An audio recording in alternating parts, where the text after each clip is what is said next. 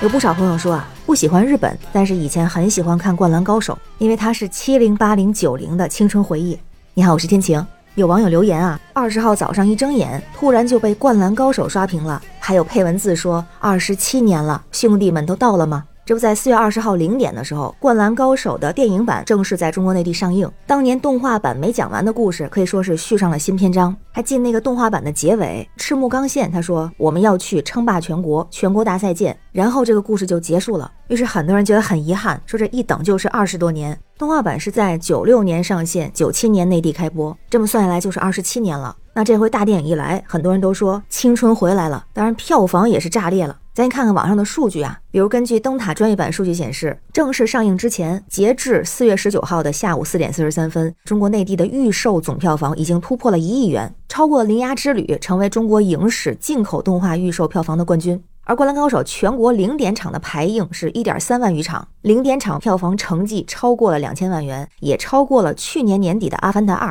再看网上的照片和图片啊，有很有意思的说法，就是本应该在家里睡养生觉的中青年朋友们，呼朋引伴、三五成群，甚至是盛装打扮去赶着零点首场，回望自己的青春，给青春补个卡。有网友在入场之前就留下了这样的文字啊，说还没入场，只是看到场外海报的时候，我就陷入了回忆。当想起那首《直到世界尽头》的时候，才回过神来。转眼间我已经四十岁了，眼睛有些发酸，但我还是压抑着激动入了场。那一瞬间，感受到自己阔别已久的年少轻狂，这种触动比喝一杯烈酒更让人上头。经典就是经典。而有个说法啊，说中国的篮球热从世纪之初火爆到现在，有两大诱因。第一个是《灌篮高手》，第二个是姚明进入 NBA。而这两件事儿还有关联。说那个时候姚明十七岁，经常有人说他长得像赤木，就他当时很生气，他说你才像赤木，你们全家都像赤木。但是很多年之后，等他到了休斯顿火箭的时候，他就小声的问身边的人说：“你看他像不像安西教练？”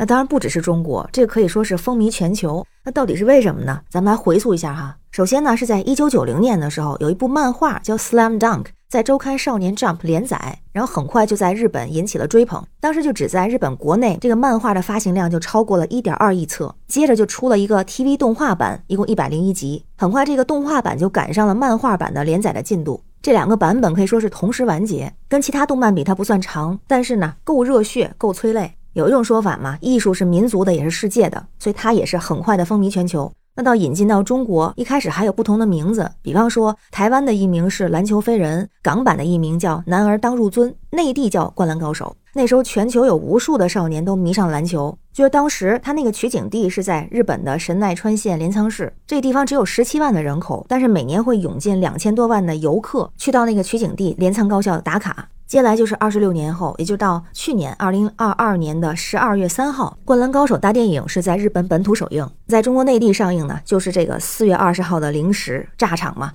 那这《灌篮高手》它怎么就这么吸引人？不只是因为那个时候日漫很火，有两个关键词吧，一个是非典型，一个是太真实。就比如说它这里面的人物，在当时设计的时候，很多都是有原型的。比如说，樱木花道原型是罗德曼，流川枫的原型是早期的乔丹，赤木的原型是尤因。湘北这个球队呢，对应的是芝加哥公牛；陵南对应的是底特律活塞。那非典型的是说，很多这样的作品会赋予角色一些超能力的表现，但是这里面没有，没有把他们神化。灌篮高手里面都是普通人，就比如说樱木花道，他一开始可以说是一个篮球白痴，开始打篮球的这个最初想法是为了追求自己喜欢的赤木晴子，然后就开始了日以继夜的训练，这个过程中逐渐爱上篮球和球队。当他本身也有天赋啊，有超强的体能和弹跳，那更让人动容的不是他那个坚持的训练嘛，一周练习投篮两万次。那像流川枫，他是很有天分，也非常的认真刻苦，总想挑战比自己强的对手。他还有一个特点，就是骑车能睡着。像三井寿，他在成为优秀的得分手之前，一度还受到过心灵的创伤，破罐破摔，甚至有点不良少年那意思。还有像宫城，一米六八打篮球，就这些觉得特别像学生时代的自己，或者是自己身边的某个同学，不像是虚拟的人物。还有，好像看起来樱木花道是 C 位哈，但是他不是唯一的主角，在我们脑子里，他是一群人：流川枫、三井、宫城、赤木、晴子、才子、仙道、杨平、木深一、安西教练等等，每个人都非常有个性，就好像是当年的我的同学们，也包括自己。